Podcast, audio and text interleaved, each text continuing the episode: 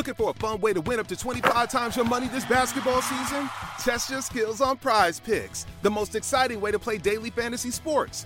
Just select two or more players, pick more or less on their projection for a wide variety of stats, and place your entry. It's as easy as that.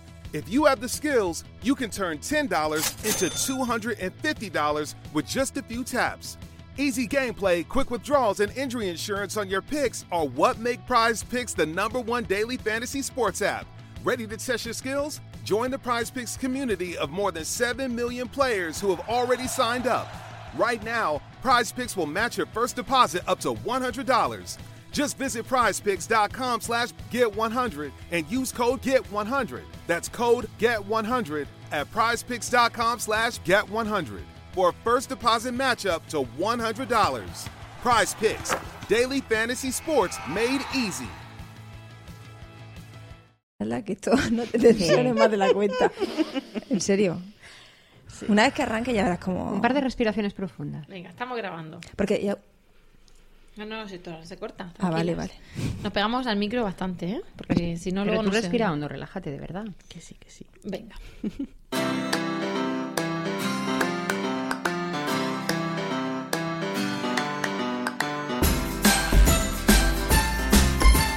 Bienvenidos a Lactando, capítulo 8 del 20 de marzo de 2015.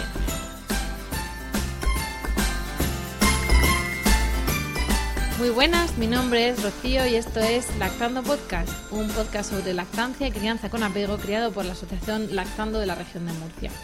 Este es nuestro octavo episodio ya, el episodio de marzo, muy cercano al, Día del Padre, a San José, que fue ayer, y eso nos ponía un poquito el, el anzuelo, el caramelo de ver si hablábamos del papel del padre en la lactancia, pero os vamos a dejar con esa intriga porque hoy hemos escogido otro tema mm, demandado por algunas mamás y, y creemos que de utilidad para todos, porque al final, lactantes o no, todos mm, acabamos en esta cuestión que es la alimentación complementaria. Y para eso hemos contado hoy con la presencia de dos de las podcasters in- incondicionales. Buenas tardes, Amparo. Hola, buenas tardes. Buenas tardes, Verónica. Buenas tardes. Y con nuestra querida Esmeralda, invitada a este podcast y compañera de Lactando, que es vocal de la sede de, de Puente Tocinos en Murcia, que, que viene a contarnos pues un montón de, de historias relacionadas con la alimentación complementaria. Buenas tardes. Hola, Esmeralda. buenas tardes. Como, como os decíamos, bueno, Esmeralda es enfermera, es vocal de Lactando y, y ¿para qué la hemos traído hoy? Pues porque tenemos mm, dudas y tenemos cosas que comentar de la, de la alimentación complementaria y de qué es y de cómo se hace o cómo se puede hacer y ella es una experta. De hecho, mm, junto con otra compañera nuestra que se llama Elena, va a dar una, una charla formativa y cuéntanos eh, cuándo va a ser, si se sabe, de qué va a ir, lo anunciaremos en otros podcasts. Cuéntanos un poquito. Pues verás, eh, Rocío, esta experiencia, la de la alimentación complementaria, como bien has dicho, es una experiencia por la que van a pasar todas las mamás mm, pronto, antes o después. Y como genera muchísimo debate, muchísimas dudas, y también es muy distinta dependiendo de cuál, cuál sea la situación de cada una de las mamás, eh, ya hemos hecho eh, en el año pasado una serie de talleres de alimentación complementarias y como vemos que hay muchísima demanda, volveremos a repetirlos en lo que es el primer semestre de este año. Aún no tenemos muy claro si será en torno a finales de abril o principio de mayo, pero si, vais poco a poco siguiendo nuestra página web, veréis que con bastante anticipación iremos colgando las posibles fechas para que os podáis ir apuntando. En deciros que como son tantísimas las mamás que se suelen apuntar, generalmente se hace incluso una segunda convocatoria. O sea que tranquilas, que, Que entre llegamos. todas conseguiremos que la, la información llegue a, a donde debe. Muy bien, pues estaremos pendientes y os informaremos a todas de cuándo va a ser esa, ese taller o esas dos convocatorias de taller. Pero bueno, eso va a ser para hacer un, un desembarco más profundo en, en la materia, pero hoy, pues por desgracia, igual que nos pasa en otros podcasts, tenemos poco tiempo porque no queremos que esto sea una cosa de, de- de escuchar durante varios días, sino algo que la mamá recién parida se puede poner un momentito a escuchar, o la embarazada, o el papá. Y bueno, para eso queríamos dar unas pinceladas de lo que supone la alimentación complementaria y porque además mm, seguro que vamos a tratar en otros podcasts eh, estos temas, porque hay, hay cuestiones que son de mucho interés y, y hemos entendido que, bueno, que haremos otros especiales, ¿no? Y, y, bueno, vamos a centrarnos en este tema, Esmeralda, porque la alimentación complementaria mm, suena así como un poco técnico, el, el complementario de qué, esto cuando se da, empieza a contarnos, porque hasta ahora les hemos hablado a nuestras oyentes de que la OMS recomienda seis meses de lactancia materna exclusiva. Y sobre esto también hablaremos, ¿no? Sobre esa... Y a Sí. partir de ahí, ¿qué pasa? Pues a partir de ahí pasa lo que la mamá o el bebé quieran y decidan, ¿vale? Normalmente se aconseja que haya eh, lactancia materna exclusiva hasta los seis meses, seis meses cumplidos, o sea que sería en torno al séptimo mes de vida del bebé, cuando habría que comenzar a plantearse si se le puede ya introducir algún que otro alimento. Incluso en eso no terminan de ponerse de acuerdo todos los pediatras hoy por hoy.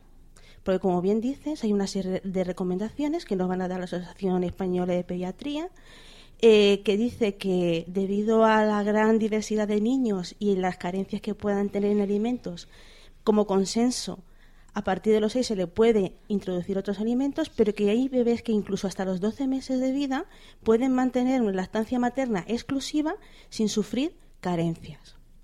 Eh, una vez llegado al punto de los seis meses, puede haber algunos déficits en los niveles de hierro y, por lo tanto, habría que comenzar a ofrecer a los niños algunos alimentos que sean ricos en, en ese mineral. Y fíjate que te digo ofrecer, no obligar. Y, y corrígeme si me equivoco, pero el tema de los seis meses es porque a veces nos vienen mamás, que también hablaremos, ¿no? Cuando hablemos de la incorporación al trabajo. Eh, también lo de los seis meses parece que es relativo, sobre todo si luego escucháis la segunda parte de nuestro podcast, porque según el pediatra que nos toque, pues tendremos unas pautas u otras de alimentación. Lo de los seis meses tiene un fundamento biológico que tiene que ver con la, con la absorción de las membranas intestinales, ¿no? El- la maduración de los intestinos del bebé y el grado de absorción de las sustancias que hace que precisamente no se le deba dar mm, alimento que no sea leche materna, ¿no? Sí, antes de los seis meses hay una gran cantidad de niños que no están preparados para asimilar otra cosa que no sea leche materna o leche de vaca debidamente modificada para bebés. Eh, si se le ofrece algunos alimentos, se puede aumentar eh, la intolerancia que, que tienen algunos niños a, a dichos alimentos. Pero lo que realmente nos va a marcar eh, el punto de inicio de, de la alimentación complementaria es el que los niveles de hierro sean los correctos. ¿Cómo sabemos que los niveles de hierro son correctos? Pues supongo que mm, aquellas mamás que hayan optado por un pinzamiento tardío del cordón tendrán más reservas de hierro eh, almacenadas en su bebé al dejar que esa sangre haya sido totalmente reabsorbida y esos bebés tendrán menos problemas de carencias. Pero como no sabemos en muchos casos si el pinzamiento del cordón ha sido eh, tardía o ha sido precoz, habrá que intentar que ningún niño, por muy precoz que haya sido el pinzamiento, se quede corto de hierro. Por eso se ha dicho que mm, los seis meses es la fecha en la que vamos a intentar introducir alimentos, pero siempre observando también que ese niño esté preparado, porque no solamente se le ofrece en función de la edad, sino que hayan aparecido ya una serie de, de signos que nos animen a seguir dándole algo de, de comer.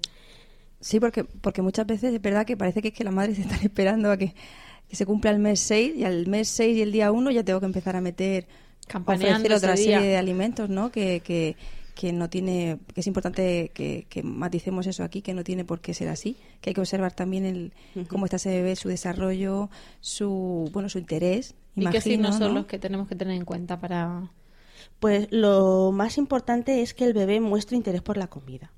No solamente que la abuela muestre interés por meterle la cuchara a la boca a su nieto. Es el bebé el que tiene que mostrar Exacto. interés.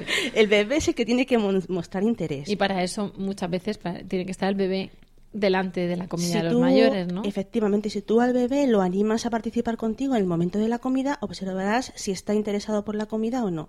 ¿Pero por qué? Porque va a intentar alcanzar tu plato, porque meterá tu mano dentro de la comida, porque empezará a desarrollar cuando su psicomotricidad fina. Efectivamente. Con sus deditos empezará a coger pequeños trocitos de, de comida e intentará llevárselo a la boca. Eh, los niños que están preparados para empezar a comer se suelen mantener erguidos y sentados por sí solos. No hace falta ponerlos ni en trona ni ningún aparato extraño que los mantenga sentados. Luego hay una cosa muy importante, y es que hay muchas mamás que nos refieren que el bebé escupe la comida, que es que como si no quisiera comer, porque coge y cuando le metes la cuchara, la expulsa con la lengua. Bien, eso se llama reflejo de destrucción, y es un reflejo muy importante que lo que hace es mantener las fosas y lo que es la cavidad oral del bebé limpia, para que el bebé no sea tragante con todo aquello que introduce en ella a la hora de explorar. Eh, un niño que todavía sigue expulsando con la lengua las cosas fuera, a lo mejor todavía no está preparado para ofrecerle grandes cantidades de comida en serio. ¿Cuántas papillas habéis visto que la madre mete la misma cucharada cinco y seis y siete veces? Y el cogerlo del babero. Porque, porque nosotros somos de, esa etapa, ¿no? Vamos, las mamás modernas ahora también, pero las mamás, las que ahora somos mamás, somos de que a los tres meses la papilla de frutar y, corriendo. Entonces, un bebé de tres meses, de cuatro meses, ese reflejo lo tiene todavía en pleno apogeo. Pues eso es. la imagen que tú refieres, que es que me, río, pero es que es cierto. La imagen esa de ese bebé lanzando la comida fuera, la abuela o la mamá recogiéndola con la cuchara derecha, izquierda, para adentro otra vez, venga, el babero. eso es una señal importantísima de que el bebé todavía no está del todo maduro para poder comer. También es importante que nos muestre sus señales de apetito y de hambre, porque mm, a un bebé que no se le respeta y se le obliga a comer sí o sí toda la cantidad que tú tienes en el plato, eh, le puedes estar deformando lo que es su sensación de saciedad y puedes dar a largo plazo eh, problemas de obesidad y de control del apetito. O sea que tampoco hay que obligar a comer a un bebé porque te puedes encontrar con grandes problemas. Luego también, eh, corrígeme si me equivoco, eh, pero yo entiendo que, el alimento principal de un bebé hasta el año es, es la leche, ¿no? La leche, principalmente la leche materna, si es posible, y si no, pues leche, leche artificial, ¿vale? Pero que, que, hay que pensar que es el alimento principal, que parece que, es que hay una obsesión, no sé si es porque, bueno, porque nos viene de, de atrás, al que hay que correr con la introducción de los alimentos y encima hay que enseguida meter de golpe y muchos, como para restar. Mm.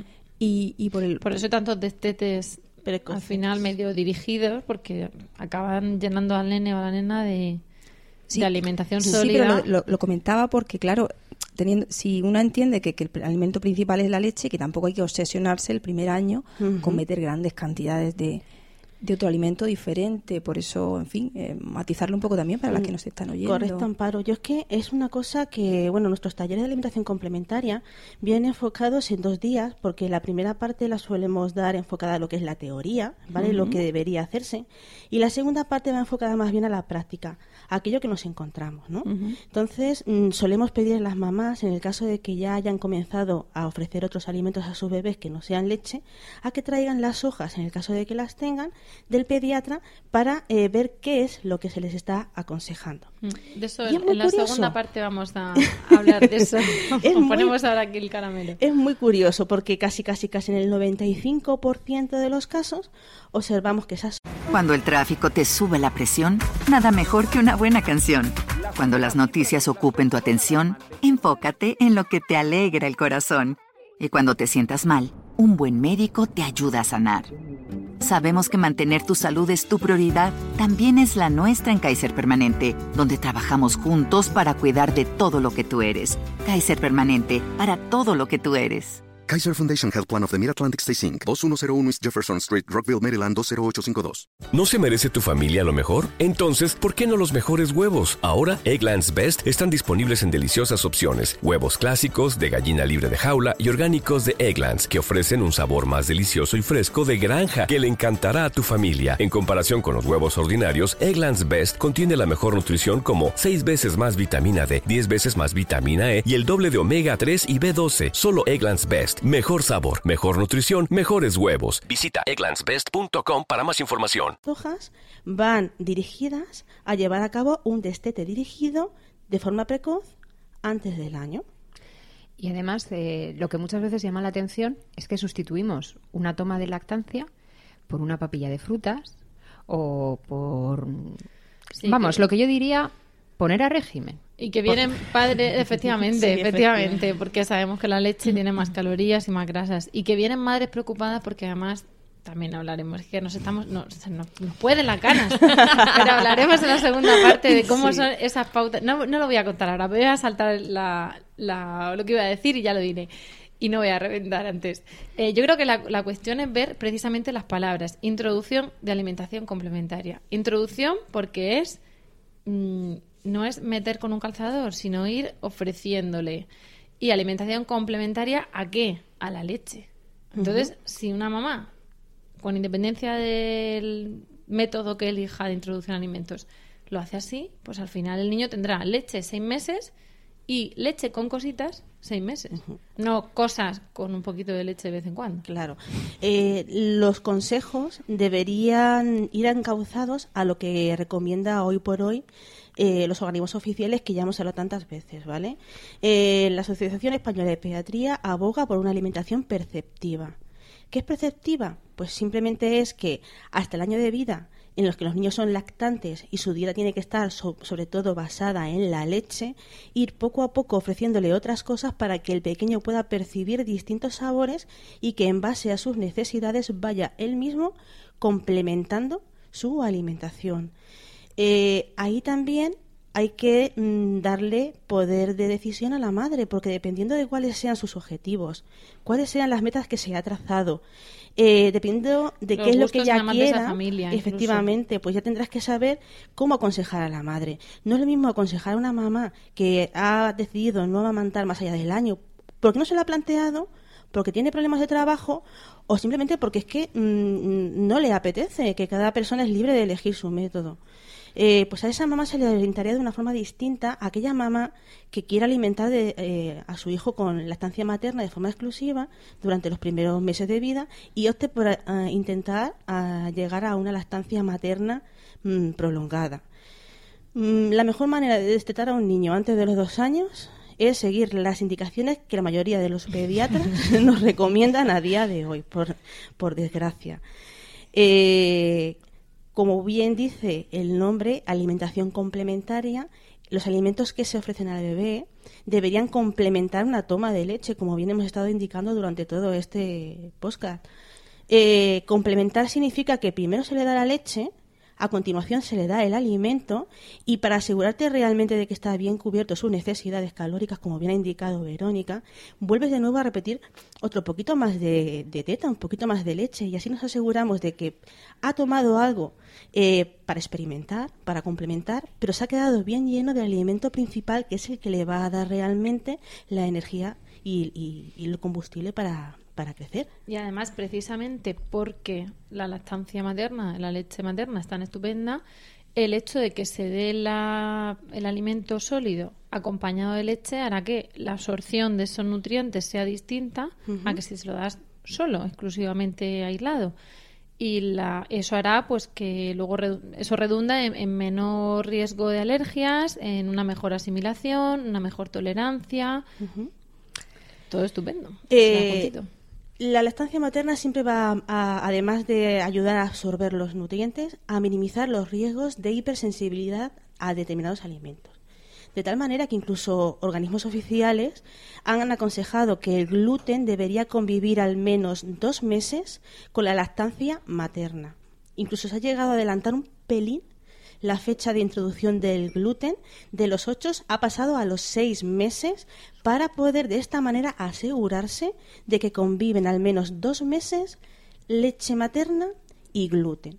Porque aunque el niño sea celíaco, el grado de celiaquía y las complicaciones que puede tener a posteriori se van a minimizar mucho si conviven, efectivamente. Eso, eso es una de las cuestiones, eh, nos alegra que haya sacado el tema porque es una de las cuestiones que, que queríamos comentar a la hora de ver eh, tipos de introducción de alimentos, de, o sea, tipos de formas de introducirlos, pero digamos que hay unas pautas de las que no se debe nadie salir. Por ejemplo, igual que eh, tú puedes, eh, hay dos, dos métodos sobre todo, ¿no? Pero en ninguno de los dos, por ejemplo, debes darle un cacahuete a un niño. porque se puede atragantar, porque puede tener una alergia, porque es muy alergénico. Vale, pues eso es, digamos, una norma universal, por decirlo así. Igual que al principio no le debes dar sal o grandes cantidades de sal, ¿no? Pues eso digamos que es otra norma. Luego ya hay variables. Y precisamente una de las cuestiones que te iba a preguntar era el tema de la introducción al gluten, porque según cada pediatra, pues se mete hasta los 10 meses, 9 meses, y ahora se recomienda entre los 4 y los 7. Pero claro, estamos diciendo que la OMS dice 6 meses solo teta. Eh, Tenemos de los 6 a los 7 para dar gluten, pero siempre y cuando se acompañe de la estancia materna al menos dos meses. Efectivamente. Son evidencias, además, lo que estamos comentando, Sí, sí, que, sí, que todo precisamente esto- dos horas al teta está muy bien. No, es que hay datos Ujú. que dicen que, que esto hay funciona. evi- ahora son- evidencia científica eh, que atesora esto que estamos comentando. Mira, el que las cifras varíen entre los cuatro y los seis meses es algo histórico que algún día deberíamos aquí plantearnos, tal vez, el por qué nos aconsejan dar cada tres horas, el por qué solamente diez minutos, el por qué a partir de los cuatro meses. Te vendrás Esmeralda ese día cuando la veremos. Vamos, no lo dudes, porque es que es una cosa que es que es increíble lo que está influyendo en las siguientes generaciones, porque eso tuvo su momento y tuvo su porqué, pero está influyendo de forma muy negativa en el presente. ¿Vale? Entonces, como hay Arrastramos todavía tantísimo, eso arrastra la cultura del biberón, eh, es Devastadora. intensa. Un tupido velo. Sí, es intensa. Ya hablaremos Bueno, en otro podcast. Pero Yo- a lo que A mí se me gustaría puntualizar una cosa. Eh, estamos hablando de, de determinados meses. De, claro, eh, tú vas a la consulta del pediatra y él pues te hace una pregunta de, de tus estilos Si de vida, si ¿no? de pediatra vamos a hablar luego. No, no, pero no, no era en el tema del pediatra. Era el tema de yo quería apostar un poco por el sentido común. O sea, hay papás o hay abuelas o hay familiares que tienen mucha, parece que tienen mucha prisa en meterle comida. No lo, no lo consideran ya complementario, sino Voy a decir esto se lo doy cosa yo. políticamente incorrecta, que es que tienen muchas ganas de darles ellos la comida. Ahí voy. Entonces, yo quería hacer un llamamiento al Las sentido queridas común. madres y las queridas suegras da mucho gusto dar la papillica y las tetas se las tiene la mamá. Y aquí Pero es que tenemos- crucifique quien quiera. toda una vida para darle a ese crío de comer las veces que haga falta, para acompañarlo en otros momentos y yo a- apostaría un poco por el sentido común, que a veces es el que menos común es es. menos común, sí. En el sentido de decir, tenemos unos dos meses de darle importancia a esa lactancia materna, a ese vínculo de esa mamá con ese bebé, dejemos a la mamá con el bebé y lo demás que sea experimentar, que sea probar, que sea lo que el bebé vaya pidiendo. Y todas esas manos de ayuda pueden ayudar de otra manera, Efectivamente. pero no necesariamente metiéndole una cuchara o dándole un tenedor. Entonces, pues dejémoslo ahí al margen de las recomendaciones de un mes u otro, porque hay muchísimo tiempo por delante para probar diferentes alimentos. Una cosa curiosa, yo me río porque lo, lo- lo recuerdo porque lo he escuchado en, en fin, que, eh, lo que te dicen suelen ser las abuelas, ¿vale? Maternas, paternas, da igual. Sí. Pues eso, que que quieren introducir. Ay, yo lo hice y tú estás muy bien. No, no, que quieren dar, que quieren, bueno, pues que, que- ¿cuándo vas a empezar a darle de comer? Y tú Sí, dices, sí. con perdón. Y, y- está, Lleva comiendo seis desde que meses, nació. ha crecido gracias a la leche que le estoy dando, como que cuando me empezara a darle de comer. Bueno, pues yo me imagino lo tienen integrado así, si no lo ven, porque la leche materna no se ve, No se es el problema que tiene, pues bueno, pues ella... Son ganas en de disfrutar de nieto y, y cultura que llevamos arrastrando. Y yo mm, lo dije en el podcast pasado, hasta las defensoras acérrimas de la lactancia nos pasa que a veces nos gustaría vernos los mililitros pintados en la teta y ver que de verdad está tomando y nuestras dudas, pues cuánto no pasará a- o, cuán- o qué no pensará alguien que no sea tan defensor de la lactancia y que no se haya eh, embebido de todo eso, sino que en su día era el biberón y eso era lo mejor y era no sé cuánto. Entonces nos queda todavía que arrastrar y, Y que declinar educadamente y ya está. Y también muchas veces, mm, no sé, como que te dan esas ganas de, de compartirlo. Tú ves esa mamá con ese bebé, esas miraditas, es, esa complicidad. Claro, muchas Ay, ganas déjamelo que yo también quiero. Pero es que no es lo mismo. Mm, Cada, cada persona tiene una relación particular, pues con su papá, con su mamá y con la abuela, y no tiene nada que ver. O sea, es que no se va a querer más a uno a otro. Son diferentes relaciones. Y a mí me gustaría intentar separar un poco los sentimientos de la comida. Porque luego nos pasa de adultos que queremos separar esas, esas situaciones de ansiedad. Ay, Verónica, Y- eso es muy utópico, ¿eh? Has pintado eso, Verónica. Vamos, vamos a correr Vamos a tupido intentarlo, velo, que ¿eh? es lo que estamos haciendo hoy. Me encanta. Y, y vamos a seguir porque si no nos vamos a meter en un jardín estupendo, pero quedaría para mucho. Eh, precisamente, estábamos comentando pues las introducciones de alimentos que si variaban, que vamos a ver, llegan los seis meses y yo tengo clarísimo que a mi niño le voy a dar como complemento de la leche pues una alimentación. ¿Y cómo se la doy? Eh, pues para contestarte esa pregunta tendría que decirte cuáles son tus metas. ¿Vas a estar Esto como el pasado, 24 había una opción y dijimos, había una pregunta y dijimos, pues hay dos respuestas, ¿no? Para no deciros cuáles, pues aquí igual. Oh, pues mira, hay tantas opciones y tantas respuestas como personas mismas. Vamos a darles dos corrientes más evidentes porque si no nos vamos a liar. Eh, algo que quiero que quede claro y que sea algo que quede bien remarcado es que no hay un alimento concreto por el que comenzar la alimentación complementaria. ¿Me estás diciendo que no se tiene que empezar a dar el cereal sin gluten de la farmacia, luego los ocho cereales con gluten de la farmacia. Y con, miel, y, luego una pera, una manzana, una naranja y una galleta todo junto. Pero tú alguna vez has, has merendado una pera, una naranja y, el, yo vengo de mi pediatra. Y yo le tengo que dar media manzana, media naranja, media pera, medio plátano y pues eso, desde hoy que tienes seis meses hasta dentro de 10 días. Y ya a los 10 días ya le meto dos galletas a todo eso. Pues reza porque sea de pequeño tamaño, porque media pera, las hay medias peras muy chiquititas o muy grandes. Muy grandes. Pobrecito del bebé, como ese día en el mercado sean de estas sí, es que no dan ganas lustrosas. De ya con el segundo aspecto del podcast, pero es que animaría, animaría a, a estas mamás que están empezando a introducir alimento, ¿vale? Yo animaría que hicieran un experimento. Un experimento que pueden hacer todas y que a lo mejor les deje claro eh, un poquito de la cantidad que tienen que ofrecer. Venga, a ver, suéltalo ya. ¿Sabes esos potitos tan majos que venden, que tienen tantísimas frutas, tanto alimento, que están buenísimos?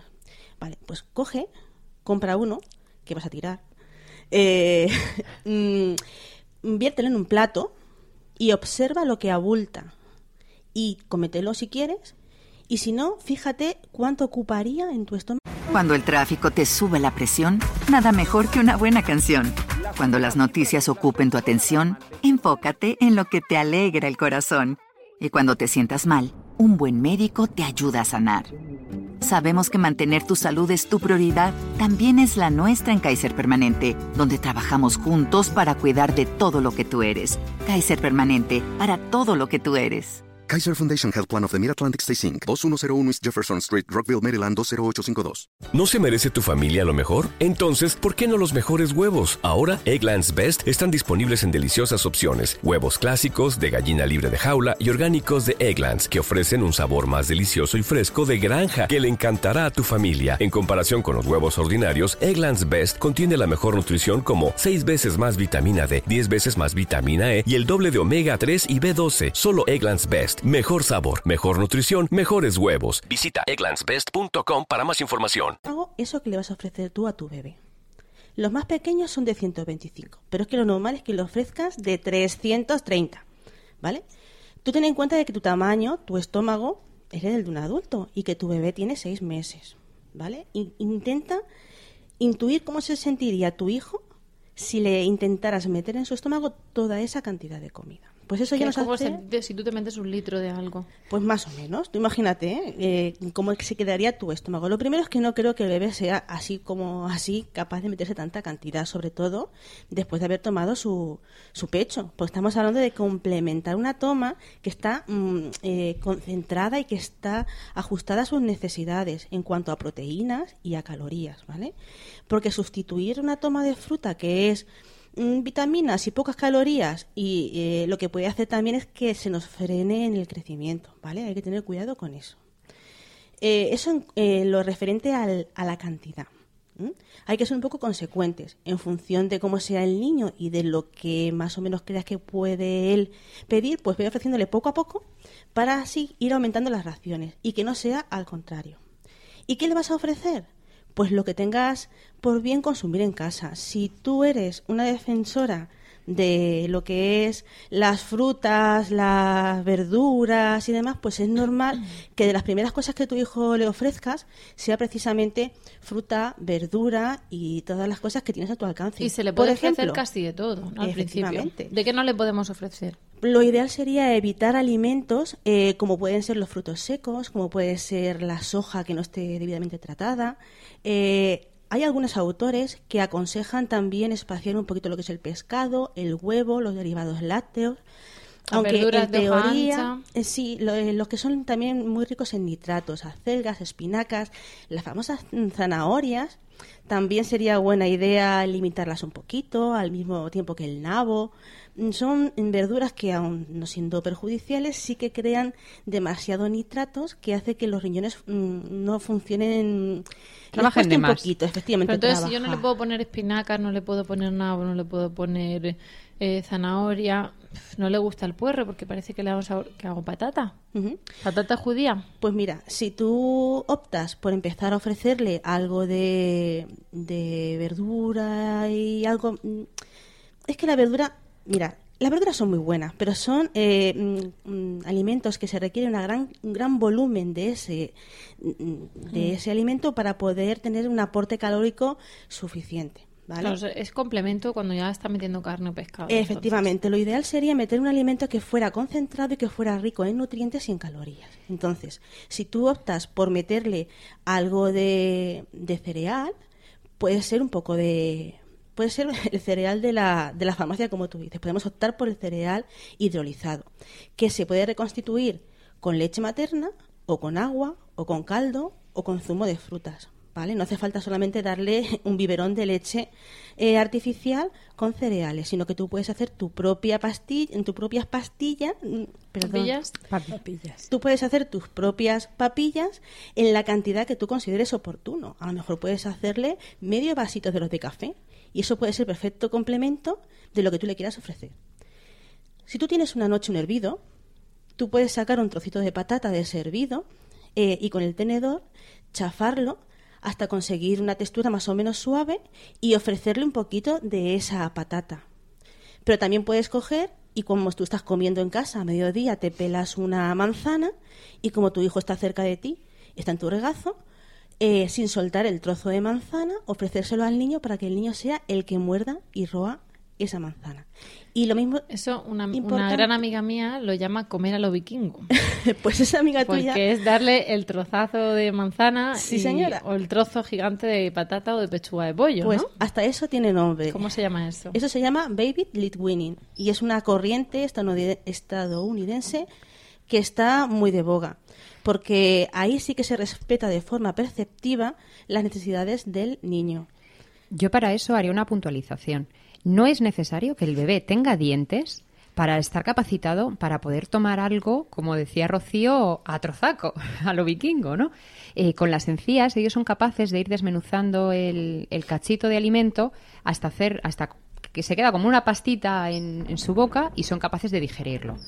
Hay muchas familias que piensan que como sus hijos todavía no les han salido los dientes, no les pueden dar cachos. Y cuando se descuidan, tienen un trozo de pan y lo han sabido manejar perfectamente. Entonces, para poder hacer el baby led winning que decía Esmeralda, pues tener en cuenta eso, que realmente los bebés no trituran con los dos dientes que les salen adelante, sino con toda la encía. Que... Los dientes sirven para cortar, pero ellos muelen con la, con la encía. Eso es.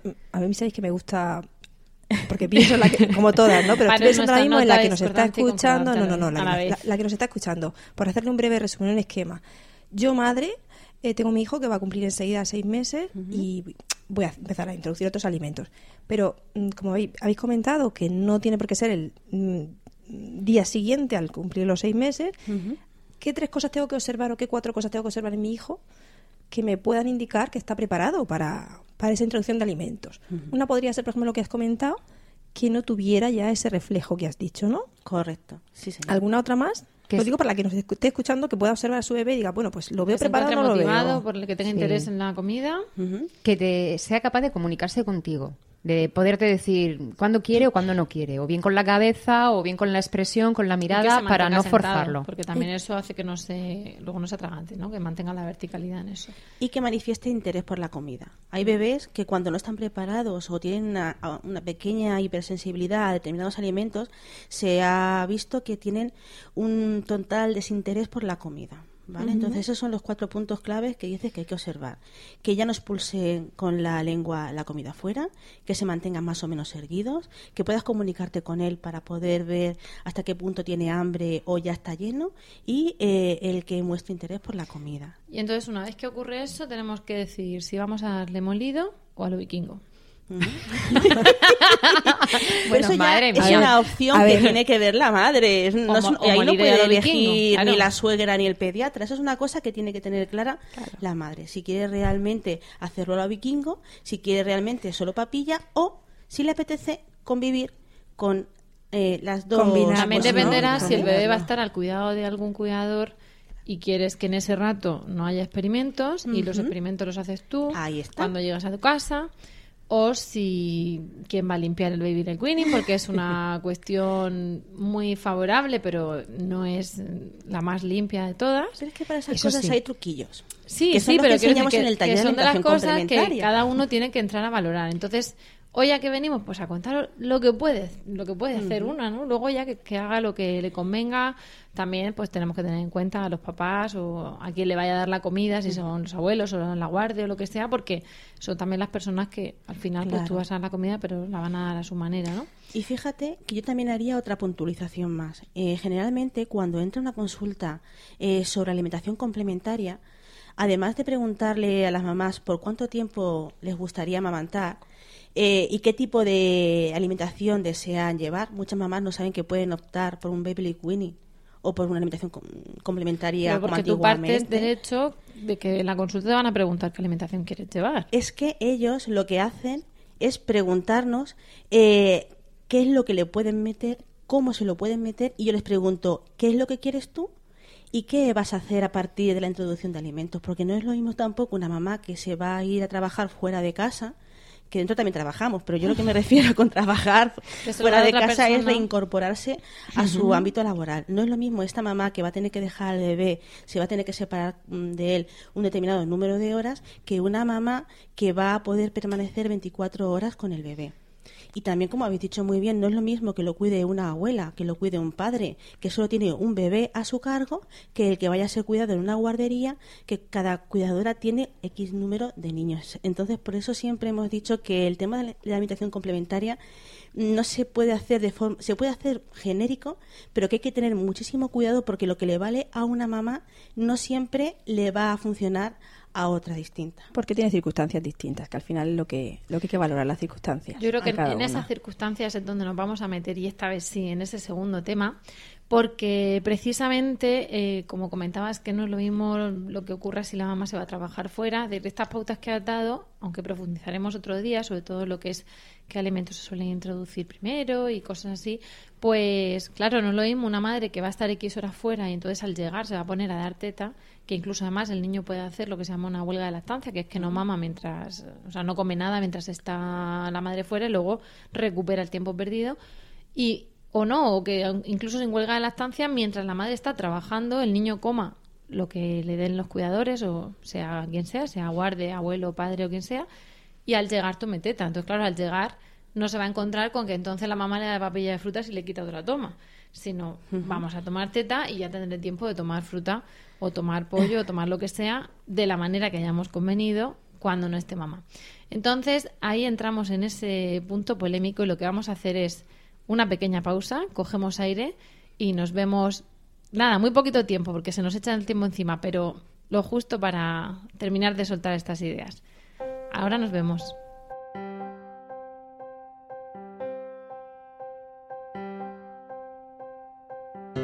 Lactando apoya individualmente a las madres que lo requieran mediante el programa Madrinas de Lactando, que consiste en establecer una red de ayuda mutua entre mamás con experiencia en lactancia y otras que van a iniciar el periodo de crianza y amamantamiento. Para ser ahijada de lactando debes estar embarazada y solicitar una madrina, enviando un email a madrinas.lactando.org, indicando tu nombre y fecha prevista de parto. Te enviaremos toda la información y en una reunión mensual de nuestros grupos de apoyo te pondremos en contacto con tu madrina.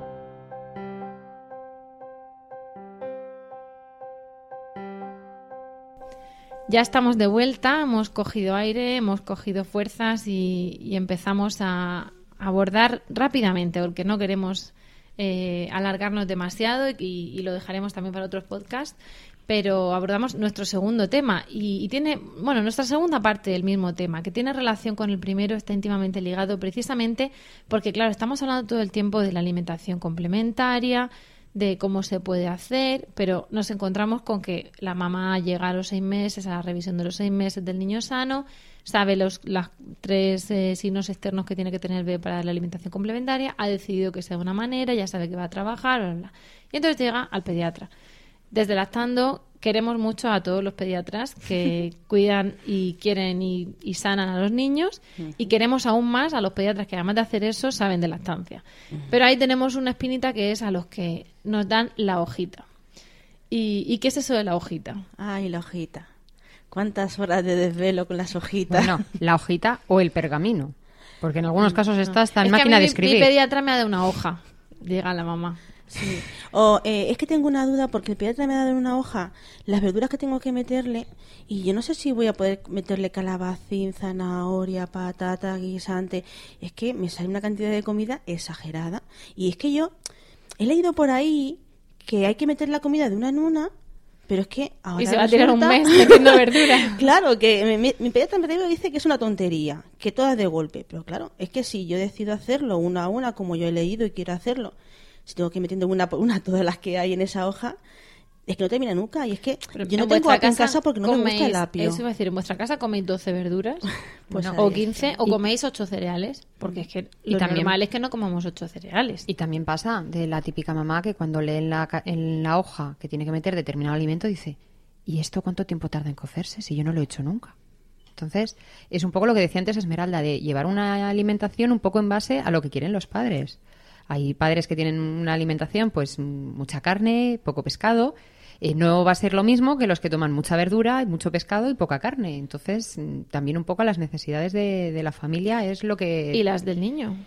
No, porque antes estábamos hablando de, comer molido o comer a lo vikingo, pero... Pero es que yo sigo pensando la que teta esa demanda y la comida no. ¿Cómo es eso? Ahí voy. Yo sigo pensando que es lo que el, el niño vaya queriendo pedirle cuando ve a los padres comer. O sea, que no es esa necesidad de acábate el plato ya. Y hasta que no te lo acabes, no te levantas. Pero que se decía a los grandes, ¿no? Yo, yo insisto que voy a mi revisión de los seis meses del niño, pero yo a mí me dice la hoja que le tengo que dar 300 de papilla de verduras. Perdona, una bromita suerte que te la han dado a los seis meses, porque habrá quien se la den a los cuatro. Claro, ya, No digo más. Es que estaba pensando, yo digo, pues si son seis meses, mm, vamos, mm, no está mal del todo, porque yo sé de muchas mamás que el problema lo tienen a los cuatro Entonces, ¿la hojita viene a los cuatro? Hay algunos pediatras que a los cuatro meses, como el bebé coge poco peso, deciden introducirle la papilla de frutas y no complementando, sino sustituyendo. Entonces, le quitas una ración de, yo qué sé, de 120 calorías para meterle a cambio una de 50 calorías. Entonces, así que es lo mejor para que el chiquillo engorde. Claro, según el pediatra es lo A los cinco meses tiene que meterle cereales porque entonces adelgaza. A los cinco meses tienes que meterle otra segunda ración de comida, que son los cereales, que, claro, cereales. Pues si son los cereales solamente tenemos los de las cajas, los de Nestlé, los de... Uy, perdón, marcas no. los de farmacia, los de Los de hidrolizado, los de la ¿Y dónde ha quedado el arroz, el trigo, el maíz? Pero es que solo son cereales, Verónica. Que, ya no voy a hablar de la avena, la quinoa y todas esas cosas, pero vamos, un, plato de arroz. un, arroz molido se le puede dar. Que vamos a, vamos a poner ejemplos, ¿no? un arrocico molido se le puede dar. A ver, Rocío, se puede alimentar a un niño sin pasar por la farmacia. Lo digo aquí y es así. A partir de ahí es verdad. Es más, se puede alimentar a un niño sin hacer comida exclusivamente para él. Tan solo hay que tener un poquito de sentido común que a veces es poco común. Volvemos a decir, es el que Pero volvemos de nuevo eh, a, pensar en que las mamás que trabajamos fuera de casa o las que estamos dentro de casa y con muchas cargas no siempre tenemos ni fuerzas ni tiempo para cocinar exclusivamente. Pero si tú eh, a ese bebé que está empezando a descubrir la comida después del pecho, en determinados momentos en que hay un, la familia come, tú le ofreces un poquito de patata, unas cucharadas de, de arroz hervido, arroz blanco, arroz a la cubana, tú haces un día arroz a la cubana en casa y ese arroz se lo puedes ofrecer a tu hijo, que él se encargará con sus deditos de ir cogiendo grano a grano y llevándose a la boca y ir rumiándolo. Entonces se le puede hacer una papilla de arroz, que es papilla de arroz, no es papilla de ocho cereales. Hay una cosa que a muchas mamás les ha servido de ayuda y son unas texturas especiales de determinadas eh, legumbres y determinados cereales que se llaman sémolas. Las sémolas, molidas. Efectivamente, es un, como un triturado de arroz o de trigo duro o también polenta, que es maíz. Tenemos determinadas presentaciones de sémola que simplemente hirviéndolo en un caldo, caldo de comida normal y corriente, a ver, sin demasiadas grasas, Pero le puedes hacer el caldo de verduras con la quinoa o con la polenta. Exacto, y esa, eso también es una papilla de cereales. Pero es que si tú haces una mm, sémola de arroz, eh, la dejas espesita y le rayas una mm, manzana, tienes una papilla de cereales enriquecida con fruta. Y en una misma toma estás ofreciéndole dos tipos de... Tenemos que ir al, taller porque estos trucos son en los talleres, eh, vemos cómo se cuece una sémola, vemos cómo elaborar un caldo, vemos que es factible eh, ver a bebés comer a mordiscos con 7 8 meses. Vemos cómo se hace la transición de cereales sin gluten a gluten. Eh, vemos también cómo tener suficiente comida en casa eh, almacenada para poder afrontar la alimentación complementaria de un bebé que se está eh, iniciando con la alimentación complementaria, por así decirlo, por la redundancia. Pero antes de ir a tu taller, al taller de, lactando, yo lo siento, pero es que yo no, yo tengo mi hoja. Y en mi hoja me dice que la introducción al gluten es con cacillos. Con cacillos de cereal de la farmacia. si tú optas esa forma de alimentación. No, pero es que a mí eso es lo que me dice la hoja. Ya. Entonces, y además tengo que darles eh, cinco frutas y galletas, pues 250, y limitar la leche a, a tres, a tres porciones al día, porque aunque yo ya le he dicho al, enfermero o al pediatra que yo, esto es leche materna, la hoja es de leche de biberón. Y claro, es verdad que, cuando, que hay un momento en que el, aporte de leche de Vive tiene que restringirse para que no haya un exceso de calcio que dificulte la asimilación del Pero eso hasta el año no te va a ocurrir. Pero eso a mí la hoja me lo pone, yo lo siento, pero es que yo, yo tengo es que te animaría a que le preguntaras al pediatra el porqué de esa hoja. Y en el caso de que no te quede claro y la respuesta sea porque lo digo yo, tal vez sería bueno pedir una segunda opinión o simplemente investigar un poquito. Y luego, claro, es que a mi vecina le corresponde el pediatra de la, de la puerta al lado y ella tiene otra hoja. Claro. Eh, eh, yo he llegado a ver. Lo estás complicando, Rocío. Esto, lo estás poniendo Hombre, hombre, eh, es, que, nos encontramos con cuatro pediatras, cuatro pediatras y cuatro hojas. Efectivamente, cinco pediatras y cinco hojas de alimentación complementaria. Claro, entonces, en un mismo centro de salud, por no hablaros de distintos centros de salud, de distintas localidades y, por supuesto, de, distintas provincias. Bueno, pues entonces, la alimentación, yo vengo aquí y, yo tengo una hoja. Y yo solo sé decir que tengo una hoja. Pero te los niños hay que meter los alimentos de una manera. Yo te preguntaría a ti, ¿qué es lo que tú quieres hacer? ¿Qué es lo que tú esperas de la lactancia? Eh, ¿Realmente crees que tu hijo está preparado para introducirle todo eso? ¿Tú comes generalmente esas cosas en casa? ¿O a ti el apio como que no te hace mucho chiste? Pues mm, simplemente eh, sería cuestión de empezar a compaginar ambas cosas. A lo mejor sí se le puede empezar a meter alguna de esas cosas, pero siempre eh, haciendo especial hincapié en determinados alimentos que sí que son importantes. A lo mejor sí que podemos meterle algo de cereal, pero el cereal, como ya hemos dicho, no hace falta que sean cacitos. Puede ser el arroz perfectamente. Puede ser el arroz. Eh, ¿Cómo se hace la transición de no gluten a gluten? Pues a las abuelas les va a encantar esto, pero la mejor manera de probar que si un bebé eh, tolera bien el gluten o no es con un cuscurro duro de pan. Darle un trozo duro de pan que lo vaya royendo es la mejor manera de saber si lo tolera bien o no. Eh, hay que respetar a los pediatras, hay que pedirles opinión, pero también hay que contrastar los datos que nos dan. Y hay autores muy buenos españoles que nos pueden ayudar a la hora de decidir qué es lo que queremos hacer. ¿Dónde va a buscar esa madre información? Hombre. Primera idea, la Asociación Española de Pediatría. Efectivamente, efectivamente. Tiene su página web, un comité de lactancia materna y bueno, hay un foro ahí de, preguntas y respuestas para padres y también las preguntas, las 10 o 20 o 15 preguntas básicas que suelen hacer, las más frecuentes. En fin, que yo invito a las mamás que se metan ahí, que lo consulten, porque verán, se van a quedar sorprendidas la mayoría porque van a ver que lo que le dice su pediatra en la consulta, pues la mayoría de las veces no suele coincidir ha quedado tristemente ya un con eso. obsoleto. La mayoría de las recomendaciones venían orientadas a niños de los 70 y desde entonces, aunque sí que se ha revisado en la página de la Asociación Española de Pediatría convenientemente, parece que ellos no han llegado del todo a reciclarse convenientemente. Y luego, pues lo que hemos dicho, hay autores muy buenos, como puede ser Carlos González, como su libro eh, Mi niño no me come, o como puede ser Julio Basulto, con Se me hace bola, o como eh, otro... Traeremos a Basulto, hablaremos con Basulto un mm, día, eso estará a contarnos. Y luego, para Baby Winnie, para aquellas que mm, opten por darle eh, a los bebés comida perceptiva en trozos y no triturados, yo les aconsejaría el Mi niño ya come solo, de Gil Rapley.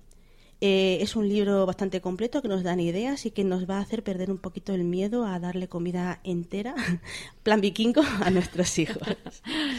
Pero al final estamos muy comedidas. Yo creo que nos estamos aplacando porque vemos que cada uno va a hacer lo que lo que a cada uno le surja. Si al fin y al cabo se trata un poco de, de seguir el sentido común y de que lo que tú hagas con tu hijo sea decisión tuya. Tuya. Es que no veas lo liberador que es para algunas mamás el confirmarles que efectivamente no tienen por qué meterle todo de golpe en la dieta de su bebé, según indica la hoja del pediatra, porque la mayoría de ellas, su instinto les dice que no es normal meterle 10 verduras juntas. Ay, el instinto, el instinto. Tenemos que escucharlo más. Pues lo que vamos a hacer es meditar estas ideas. Eh, hablaremos contigo, Esmeralda, en otras ocasiones, pero precisamente para, para, darnos esa pausa, para meditar y para irnos a romper la hoja del pediatra, pues o a utilizarla en lo que nos, en lo que necesitemos. No vamos a, a romper puntualizarla, digamos. Efectivamente, no, no, ya hemos dicho que los queremos un montón, pero que hay cosas que vamos un, poco más allá. Entonces, en ese, en ese lapso de tiempo, lo que vamos a hacer es meditar y preparar el siguiente podcast, porque el de hoy ya toca su fin. Así que nos vamos a despedir. Muchas gracias por el tiempo que habéis dedicado a escucharnos y esperamos de corazón que os haya resultado entretenido y utilidad. Ya sabéis que podéis contactar con nosotras por correo electrónico en lactando.gmail.com, en facebook.com barra lactando.murcia y en twitter como arroba lactandomurcia. Si queréis además compartir este podcast con más gente, podéis decirles que nos escuchen en nuestra web, que es lactando.org, o que nos busquen en Spreaker, iTunes o iVoox. Y también podéis encontrarnos en emilcar.fm, que es la red de podcast a la que pertenecemos. Y ya que estamos, si os gusta el podcast, ¿qué tal si nos vais a dejar o si nos queréis dejar un comentario positivo en iTunes? Porque ayudará a dar difusión al podcast ya que lleguemos a, más gente en esta red lactante. Por supuesto, además, estamos esperando vuestros comentarios en, en la web sobre temas que queréis que tratemos o sobre lo que os haya parecido interesante. Eh, para dejarnos esos comentarios lo podéis hacer en la web. Para dejarnos el comentario positivo en iTunes podéis eh, poner las 5 estrellas a través de emilcar.fm barra iTunes. Eh, por nuestra parte eso es todo. Nos despedimos hasta el próximo programa y sobre todo recordad mucho amor y, mucha, teta.